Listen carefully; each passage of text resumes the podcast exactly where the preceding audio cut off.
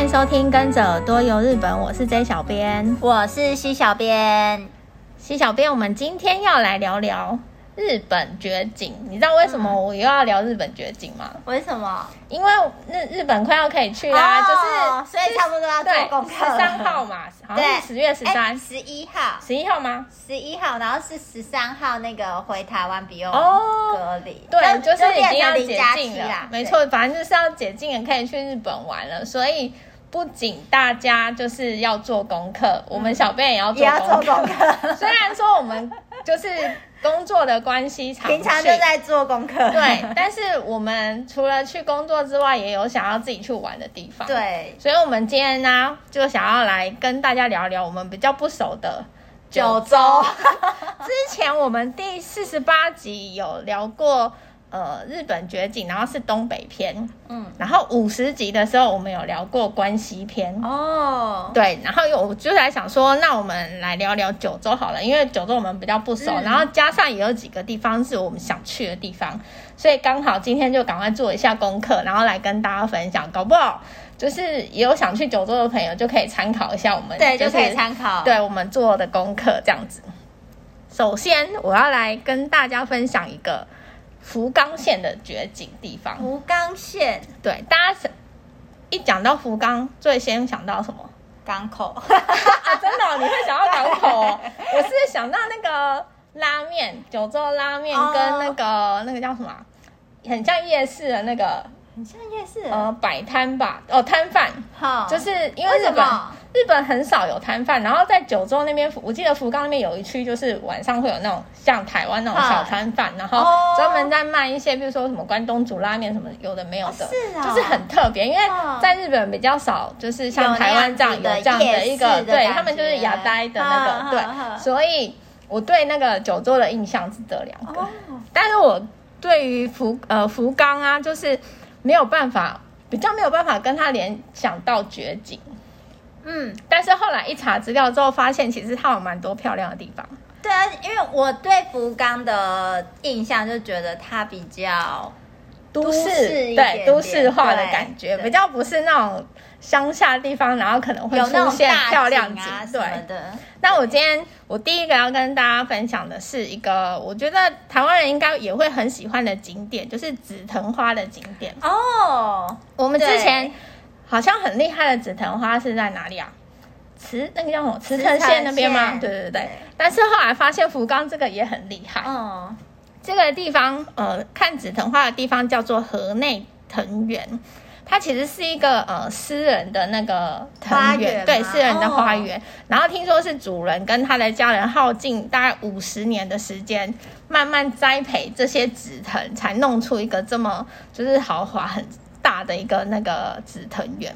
你知道它里面有大概二十二种的那个紫藤花，不同的不同品种。我以为紫藤花就大概都紫色，对不对？没有，我跟你说，我也原本以为说啊，就紫藤就紫色啊。没有，因为你看他那照片之后，我觉得他很厉害。哦，我有想，我抢到了，我有看过有粉红色的，然后还有那个呃，那叫什么白色的？没错，没错那边的就是超大。应该没记错，它是对，它是紫色，然后超大，对，然后还有白色跟粉色，对，然后哦，还有黄色，哎，黄色我比较没看过，好像印象中。黄色我比较没看过。然后这个紫藤，我觉得它很厉害的是，它里面就是有一个那个隧道，这个隧道有大概八十公尺到一百一十公尺两种，哎，那蛮长的，对，很长。然后两种紫藤花的隧道，而且它的紫藤花不是只有一个颜色，它就是有渐层。哦，你是说你在走那个紫藤隧道的时候，那个隧道就不是呃不是一种颜色的，它是有不一样的，对，它是有不一样，就是有渐层。然后从某某种角度拍的话，它就会很像彩虹，因为不同颜色。然后我就觉得哇塞，超梦幻。然后紫藤花的那个隧道不通常都会有打灯吗？哦，对对对对。然后我看那照片，就整个觉得。就是大家走在那个隧道里面，就是很梦幻的感觉。Oh.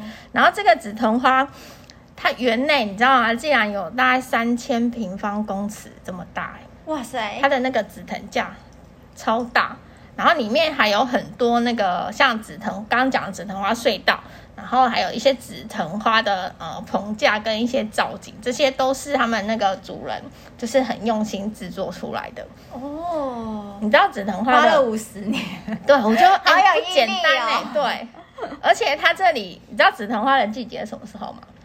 算是也算是春春末吗？对，大概四月下旬到五月初的时候，这里是紫藤花，跟樱花其实差不多。对，其实啊、呃，但是晚樱花一些，比樱花晚一点点。嗯、然后我觉得这里很厉害的是，它不仅仅是紫藤花的季节漂亮，它连呃秋季的时候，哦，它所以它是有红叶看，对，它也有红叶看，然后红叶的期间也很漂亮。它红叶的期间大概是十一月中旬到十二月上旬，等于说你不仅仅是紫藤花的季节可以到这个景点，你枫叶季的时候也可以来这里，哦、就是一样漂亮。所以就是也是很适合春秋两个季节去。对哦，我刚忘了讲一点，它有一个很厉害的一个叫什么被认定的一个名称，就是。他二零一五年有被 CNN 入选为日本最美的三十一个景点，哦、就是入选了之后，他的声名大噪，哦，就变得更有名了。对，只要经过欧美的一 一个认证加持，对，加持认证之后，就会变得非常有名，身价非凡。对，所以我一看到那个照片的时候。我其实还没有看内容，可是我就是被照片给吸引。就是我们是不是应该要做一集，就是日本 C 呃不是，就是美国 CNN 哦 入选对我选的三十一个景点之类的，记下来。我们下次就来找这个，应该应该很多蛮厉害的景点，对，好像可以找一下哈。对，CNN 好，很好的主意，我们想。改天再来，改天再来聊这个题目。刚好想到，那你你有找到什么景点？你刚才你刚才讲那个福冈嘛？对。然后刚好福冈也有，就是有看到一个，就是蛮吸引我的一个景点。嗯，是什么景点？它是在那个糟乌郡的小栗町。嗯。然后糟是那个很糟糕的糟，很糟糕的对，很糟糕的糟，好特别，很对，很糟糕的糟。嗯，然后屋就是房屋的那个屋。嗯，然后它这里它其实是一个呃呃，算是一个森林，它的名字叫，我想可能有些人知道，它叫做小丽九大之森。它感觉好像也是一个有名的地方。对，因为它是呃，它有名是有名在。呃，它的落雨松，嗯，因为它里面其实是一呃，它这一片森林其实是由九州的大学跟那个呃这一个小丽町，嗯，一起共同管理的，所以它面积也很大，总共有十七公顷，嗯、然后里面就是种了很多就是不呃很多种类的那种常青树啊，跟有四十多种的那种落叶树，所以它呃算是秋秋天秋冬的时候就是呃。那叫什么？落雨松的季节的时候，就会非常的漂亮。嗯、那它中间其实就是它的那个树木是树，就是呃长在水里面，长在水里面。对，它是在水里面。然后就是呃，它的那个水池是一个叫做莆田池的一个地方。嗯。然后它就是围绕的那个水池，就是是一个那种游步道。嗯哼。所以你就可以就是呃边走那个步道，然后边欣赏就是沿途的不同不同的树种啊，或者是植物什么的。哎、嗯，我觉得落羽松有落羽松的那景点，好像台湾人也蛮喜欢的耶。对，我觉得就是这刚好这疫情这一两年，就好像还蛮常看到落雨松，就是。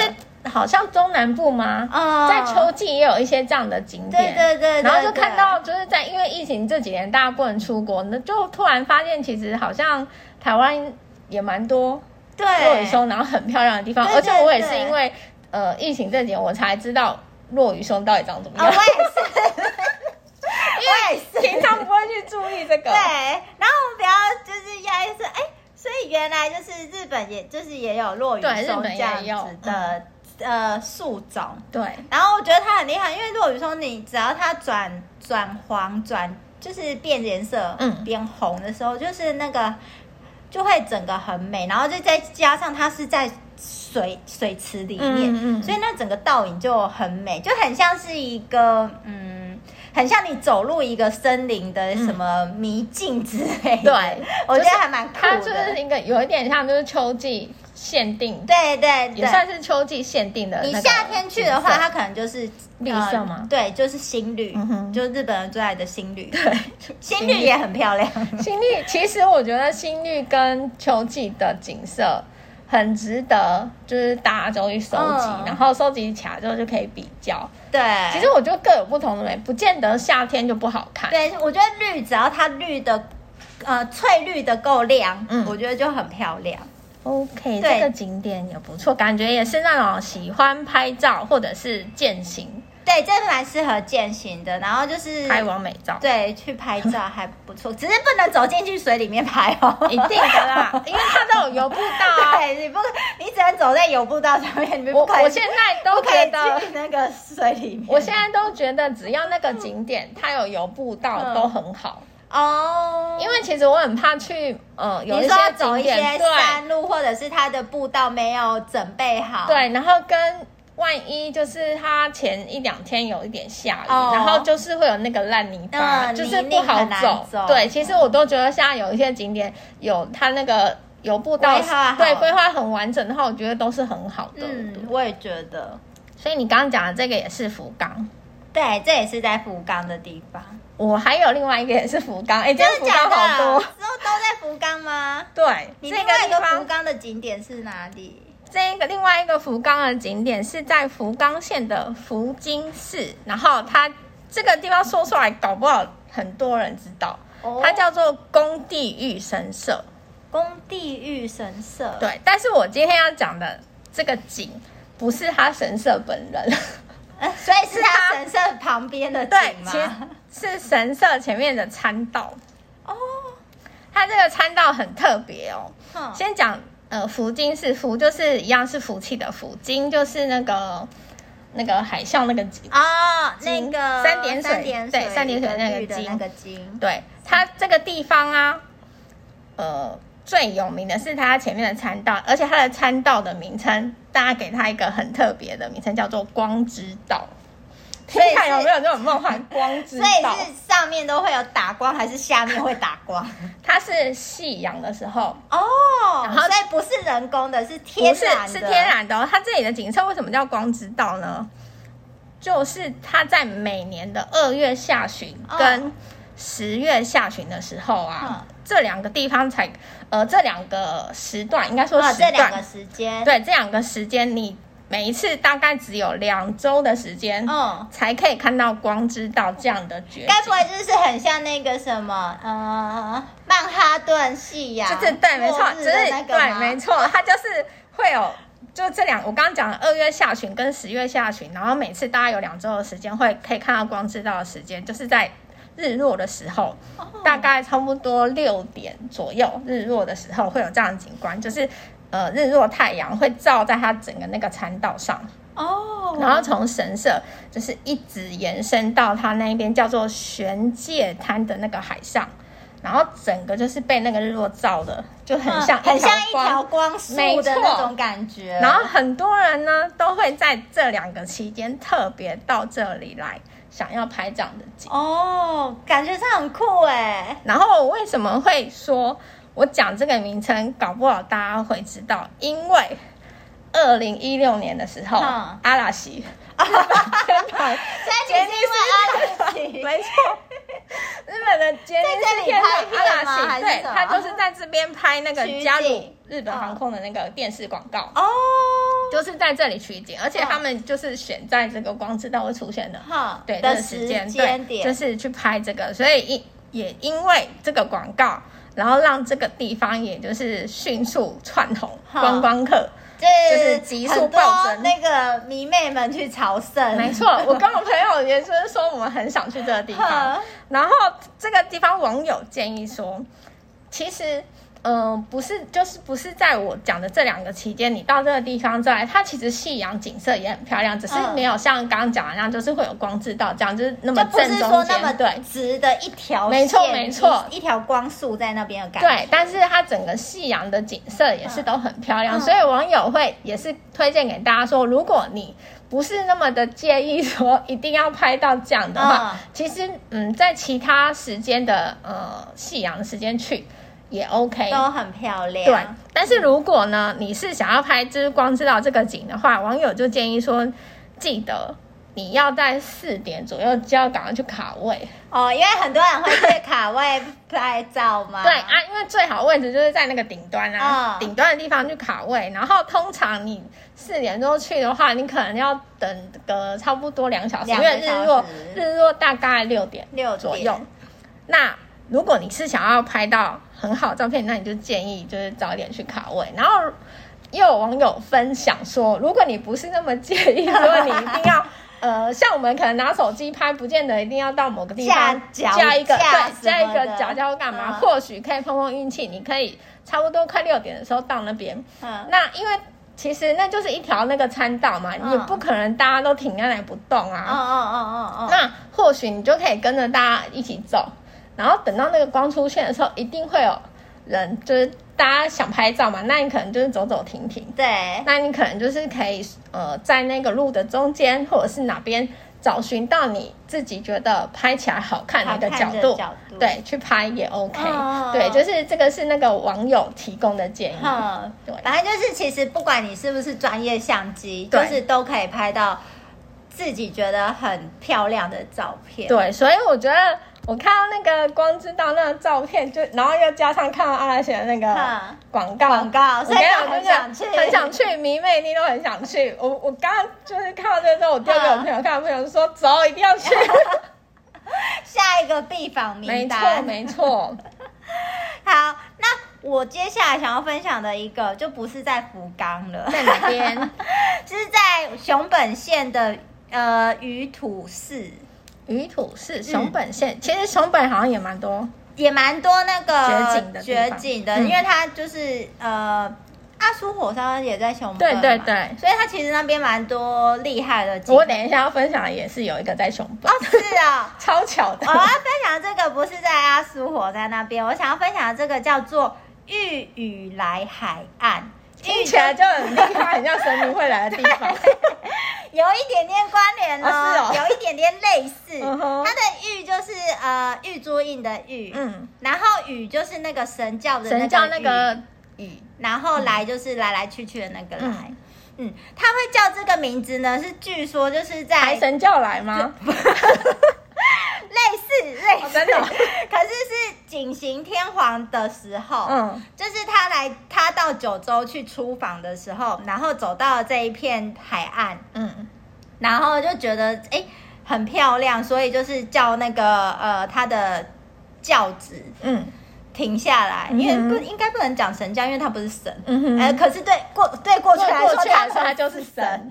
好，就是好，那就是令他就命令说，哦，他的那个神教停，暂时停下，然后他想要欣赏这个这边的海景，这样。然后他因为他看得很出神，所以这一片海岸才叫做玉宇来海岸，就是很值得坐轿子也要来看的地方嘛。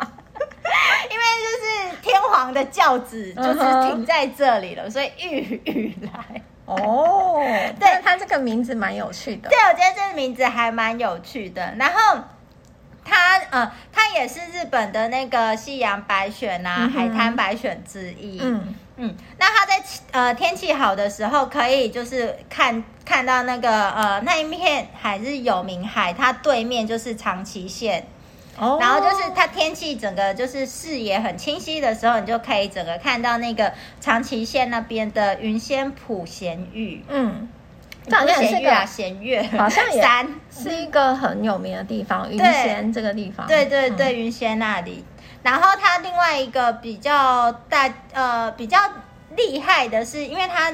是海海岸线嘛，嗯，所以它的潮起潮落就是它的落差，潮汐的落差又是日本第一。然后它在退潮的时候，因为它是沙滩，嗯，那它会水，它呃，通常沙就是海水退潮就是。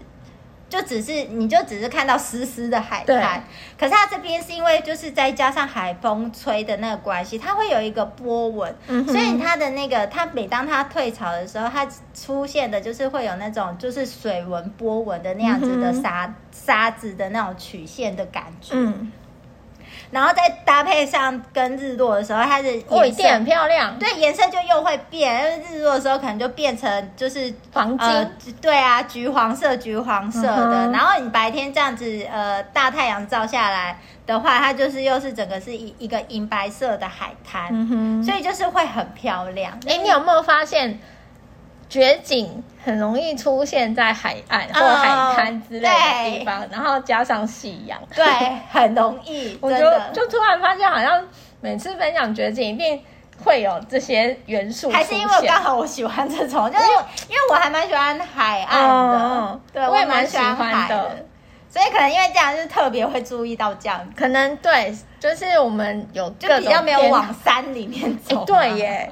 好像我们分享，觉得你都比较海海岸。对，因为我个个人偏爱海，因为我觉得海岸加上夕阳就是美，就是美，就是你只要是海岸是就是呃、它的地景是漂亮的，哦，对，对我就觉得那就是跟它的那个。周围的地形什么对啊有相关，对啊，然后再加上它如果有一些特色的小东西去点缀它的话，就会整个就觉得哇很特别这样。对。对，所以你这个也是熊本，你这个刚好跟水有关，对。我的也是跟水有关，哦、是啊，也是熊本吗？对，绝景还有一个我也很容易分享到，就是瀑布。哦，对，瀑布的确很容易。对，我接下来要分享这个，也是在熊本县。然后我觉得它的名字很特别，它叫做锅瀑布，锅子的锅，锅子瀑布。对，很特别。然后为什么我会想要分享这个绝景？是因为瀑布，但是它不是一般的瀑布。我觉得到目前为止，我看过我想去的瀑布，跟我分享过，我觉得是绝景的瀑布。通常它的那个怎么讲宽度哦，oh. 因为水流下来，它会有一个面积，oh. 然后它那个宽度都不是那么的广哦。呃，你说的是就是可能是比较细长型的，对，通常都比较细长，oh. 或者是可能有分段哦，oh, 对，然后不然就是两条啊之类的。Oh. 它没有像那一整片，很少看一整片，然后又那么长。它整个瀑布高大概有十公尺，然后它的宽有二十公尺。哦，然后它非常整齐，它真的蛮宽，对，很宽。然后它整面这样看起来的时候，它就会很像一个呃，很像水帘、水瀑、水瀑布的感觉。加上它这个地方，尤其是建议早上去，因为阳光这样洒下来的时候。整个很梦幻，然后很怎么讲，很空灵哈的感觉，很像是因为刚好阳光洒下来，又有水在那里飘。对，然后整个因为水会有一点反射，嗯，对，就会反光，整个就是对，很漂亮。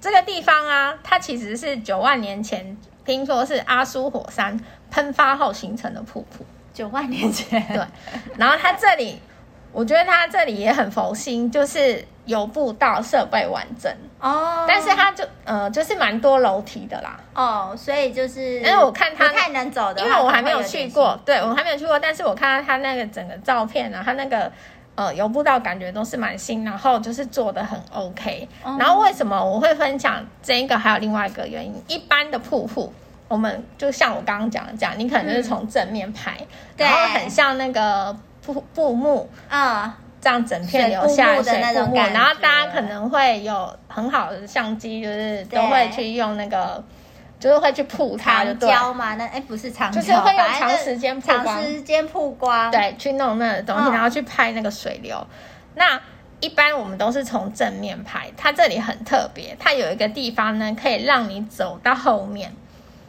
你是说走到就是瀑布的屁股后面吗？一一般我们都看到正面，对不对？但这边很特别，它是可以绕到后面，所以是真的很像是那什么齐天大圣的对对对，没错，那种感觉，它真的可以绕到后面，然后从一个角度就是很像从那个洞穴里面往外看，哦，对，这样的感觉，然后整个落下又是另外一种不同的氛围。对，可是你可以比较少可以看到这种的。一般我们瀑布都在正面拍，对对对，很少可以到里面。对对，然后它这边是可以特别到里面，然后从洞穴拍摄，哦、然后加上冬天的时候，它会这里结成冰吗？就是会有一些结冰，哦、但我看到的照片是它没有完全结，嗯、但是它就是有一部分结，一部分没有结，哦、然后感觉就是很像水呃冰柱的那种感觉，对对，没错。然后感觉就是很像天然的那个艺术，很像是有人去把它雕刻雕刻成一个冰的艺术，没错，感觉就是很漂亮。所以我一看到这个景点，我就觉得哇，这是我的菜，一定要去。就是等于说，下次如果去九州的话。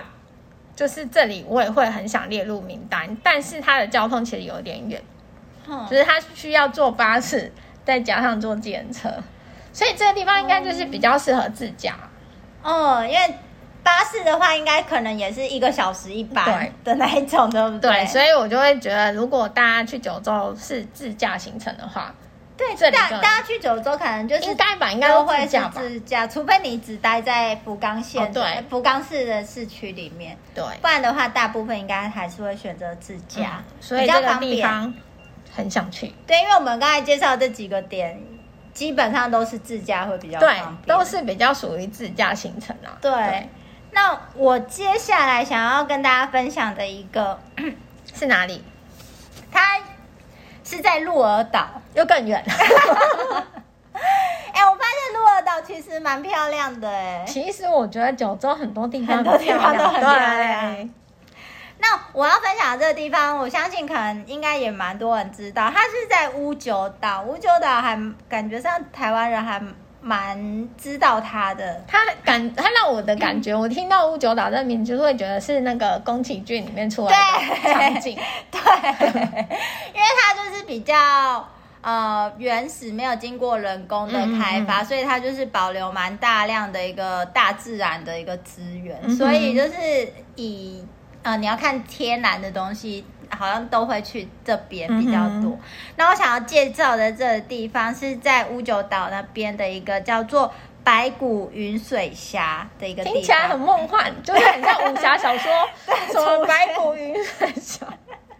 对，可是它其实是一个呃蛮需要走路的行人，哦。哦、对，它不是到了定点就有东西看，嗯、就是它其实是一个算是健行。徒步健行的一个呃一个观光景点一个行程这样，因为呃它这里算是呃乌九岛自然休养林，它是在一九七四年的时候被指定为五九岛自然休养林。然后它这边比较特别的是，刚才杰小朋友提到，就是给人家感觉就是很像是宫崎骏会在那里取景，对的确是，哦、真的被我讲中了，因为它这边的那个呃石头啊，还有就。呃，地貌就是铺都是铺满了那种就是青苔啊，嗯、绿色的，所以它也是被那个自然的苔藓类学会指定为是日本珍贵的青苔之森的一个苔藓景点。嗯、那只要你看那个，就是你地上是长满了那种苔青苔的。就就很宫崎骏，对，还有森林，对，然后阳光洒下来，对，就是很宫崎骏，对，就是很宫崎骏。那之所以会说它就是很宫崎骏，是因为他是真的，宫崎骏也是真的有来呃来这边就是参考他的对，然后景象对。呃，像魔法公主的那个，嗯、它里面不是有一个森林？对，对对，它里面的那个森林场景，其实就是取自这边哦。对，所以它是真的，就是呃，是宫崎骏就是动画里面的一个呃场景之一呀，就算是它的灵感来源这样子。嗯。然后呃，白骨云水峡也是九州那边很具代表性的一个峡谷，它的海拔。呃，我觉得没有到很高，也可是也不低，嗯，就大概是六百到一千三百公尺。嗯、然后它的面积很大很大，它总共的面积是四百二十四公顷，然后整个就是原生的苔藓的森林。嗯、哼然后因为它里面就是有一些很珍贵的植物，然后再加上就是它的地景就都是被苔藓。之类的那种绿色植物所覆盖，嗯，然后再加上它的那，它那边有产的就是那个乌九杉，嗯哼，杉树的那个，嗯嗯嗯，然后跟皂叶树的一个混生，所以它就是创，嗯、呃，你看它的照片的话，它是整个就是绿色的，就是绿色的一片，然后就是真的很像是走进了一个，嗯。无人森林，然后走，很像走进了一个与世隔绝的地方，地方对的感觉。然后它这边的话，你一下呃，你到这边的话，会先走到一个叫做高月吊桥的那个地方。嗯。然后你走到走过高月吊桥之后，才是开始真的就是呃健行进入那一个对践行的那样子森林的一个路口、嗯、一个步道。嗯，那它这边有规划出了就是三条左右的那个步道。践行行程，嗯、所以你就是可以看他你自己的体力，就是真的呃不是。很好体力的人，可能真的就不是那么好走。但是如果是喜欢大自然、喜欢健行、想要就是吸收什么负离子，对负离子的话，就是很推荐的地方，就可以来这里，因为它这是嗯难度不一样。我记得它好像最短的一个行程就是大概也要一个小时哦。对，所以就是呃，可能真的。呃，行动不便，不太能走的，就是比较没有平常没有在运动的，就可以走比较短的行程。对，那如果说你想要看到，就是呃，宫崎骏他作为就是魔法公主舞台的那个胎生之身的话，嗯，那可能就是要花一点时间去走。哦，对，然后我看到就是有人说是四个小时走的话，可是也有人说是那个行程大概是六个小时的行程，所以等于说。你如果真的要完全体验，可能要花那一天的时间，嗯，对，来走这个来走这个地方会比较好。嗯、然后再加上它就是里面，因为它算是原始森林吧，所以就是我们看那原始森林的时候，不是常常都会看那种大树啊，对，然后就是树有类似树根，然后就变成一个洞之类，嗯、就是它有很多这样子的一些嗯。一些自然的场景，对景观可以看，嗯、所以我觉得还蛮值得去的啦。嗯、对，听你这样讲，会也有点想要去，也只是他要花好久的时间，就是要看那个，就是呃，宫崎骏的那个灵感来源的话，就要花多一点点时间了。嗯哼，对，我觉得也不错啊。如果大家真的很有兴趣的话，也可以到。就是这个地方，对，就是走森林的，很喜欢，对，很喜欢大自然景点的话，就是可以推荐到这个地方。嗯、那你还有其他地方要推荐吗？还有一个，其实我本来不是很想去，对，徐小妹很那个，他都说这个是他真的很想去的地方，然后他不想要先跟大家分享，怕去的人太多，因为他，呃，他是我之前就知道的一个地方，然后。嗯因为这小编天哥就跟我说，他想要就是跟大家分享九州那边的绝景，嗯、然后九我就想到这一个点，嗯哼，他其实也是在鹿儿岛，嗯，然后他是在鹿儿岛县的一个叫舆论岛的地方，哦，这个我有听过，对，舆论就是呃，嗯、就是那个舆论 好烂的说。这很难说明。对，然后它这一个名字，它这里的名字，哎，刚才是介绍森林嘛？对。我接下来想要介绍又是海边，又是海边，海边就是很漂亮啊。对，它叫做百合之滨。嗯，百合就是百合花的那个百合。嗯，那这里有什么特别？它最厉害的是，就是它不是一年四季都看得到。哦。它不是，它也是要有限定的。对，它也是有时间限定。嗯，然后。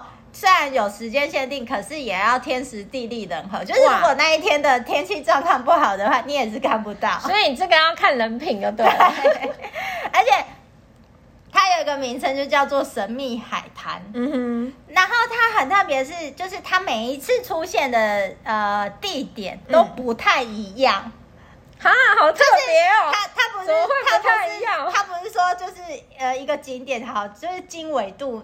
几度就一定都永远在那边，它、uh. 会它会因为它的那个呃季节啊潮汐呀嗯的不同嗯，然后它出现的地点嗯就也会有一些不一样，怎么那么特别？对，就是有一 这样要怎么找啊？就大概的位置会是差不多，只是它不是就是永远在在某一个对一个定点对，它不是在一个定点，oh. 然后。可是其实它出现的，呃，像二呃，他们官网上面就是会有出现的时间预测，uh huh. 就是哪一天哪一天会出现。嗯，那我有看二零二三年的，其实它出现的呃期间还蛮长的，它从二月到十月都会有机会看得到，嗯、那只是说就是呃，它不是整个月份都看得到，它可能就过某几天看得到。嗯，那那个比较详细的可能就还是要上官网看。那真的很运气耶。对，它比较长，比较多出现的。呃，季节算是夏天的时候，它出现的呃次数会比较多这样子。嗯、然后它这里算是呃龙美群岛国定国家公园的某呃的一部分。嗯，然后它除了就是不会不是你想看就看得到以外，再加上因为它这里的。海水真的超级清蓝，就是那种翡翠蓝的那种感觉，嗯，所以它海水很清澈，然后再加上它的沙滩，因为沙滩的颜色有分，它是白沙沙滩，哇，所以就是感觉很浪漫，对，就是超美，嗯，然后再加上它的海水就是几几乎是透明的那种干净，所以就是整个就是很像是一个。天堂乐园的那一种感觉，嗯、就是一片海景，然后一一一块白色的沙滩在那边，嗯、我觉得就是天堂。然后当地人有说，而且它上面的沙子，嗯，会有出现那种星星形状，嗯的那种星沙，嗯。所以，然后呃，当地人就有说，就是如果说你捡了，就是跟你年纪一样。的星沙，的星沙一样颗数的星沙的话，这好像就是会带来好运啊，带来幸福。哦，我觉得他这样年纪大的人很辛苦。对，他就要捡好多，对，要捡好多颗。然后我看，我有看他的那个照片，他的那个星沙是真的就是星星形状。哦，对，因为我。嗯，我这辈子还没看过星星形状的，对 可能有别人看过了啦。嗯、可是因为我这辈子没看过，所以我也没看过，应该很罕见吧？对，我就觉得哇，这太酷了，因为沙子就沙子啊，就 对。然后我就觉得这真的就是天堂的海滩，哦、对我来说。可是真的要很运气的人才可以看到哎、欸。对，就是呃，官网上面虽然就是会告诉你说，哦，好，假设二月十号可以看到哈，可是如果那一天刚好呃天天气状况不佳的话，嗯、就是也是会看不到。嗯、对啊，所以要去之前都要先做一下功课，对，还是要做一下功课。只是它这个人是明年二月到十月都有机会看到，嗯、就是也不用急，诶，不用急于现在。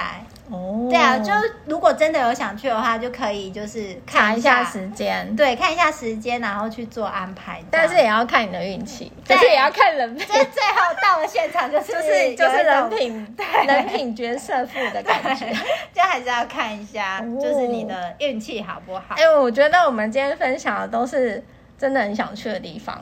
对，我每次分享都是我也是，然后就所以就也没有很想分享，因为你怕去，就是你自己还没去，然后太多人是吗？不可以这样，因为我们就是要先就是做功课，让大家知道，然后让大家也可以就是参考我们的分享，然后去做那个自由行的。对对。那如果大家喜欢我们的分享呢，欢迎在下面留言，或者是到我们的脸书、IG 搜寻日本旅游推广中心私讯给我们，也可以到我们的官网 JTC 一七 GOJP.com 获得更多的旅游资讯。我们今天的节目就到这边喽，拜拜。拜拜。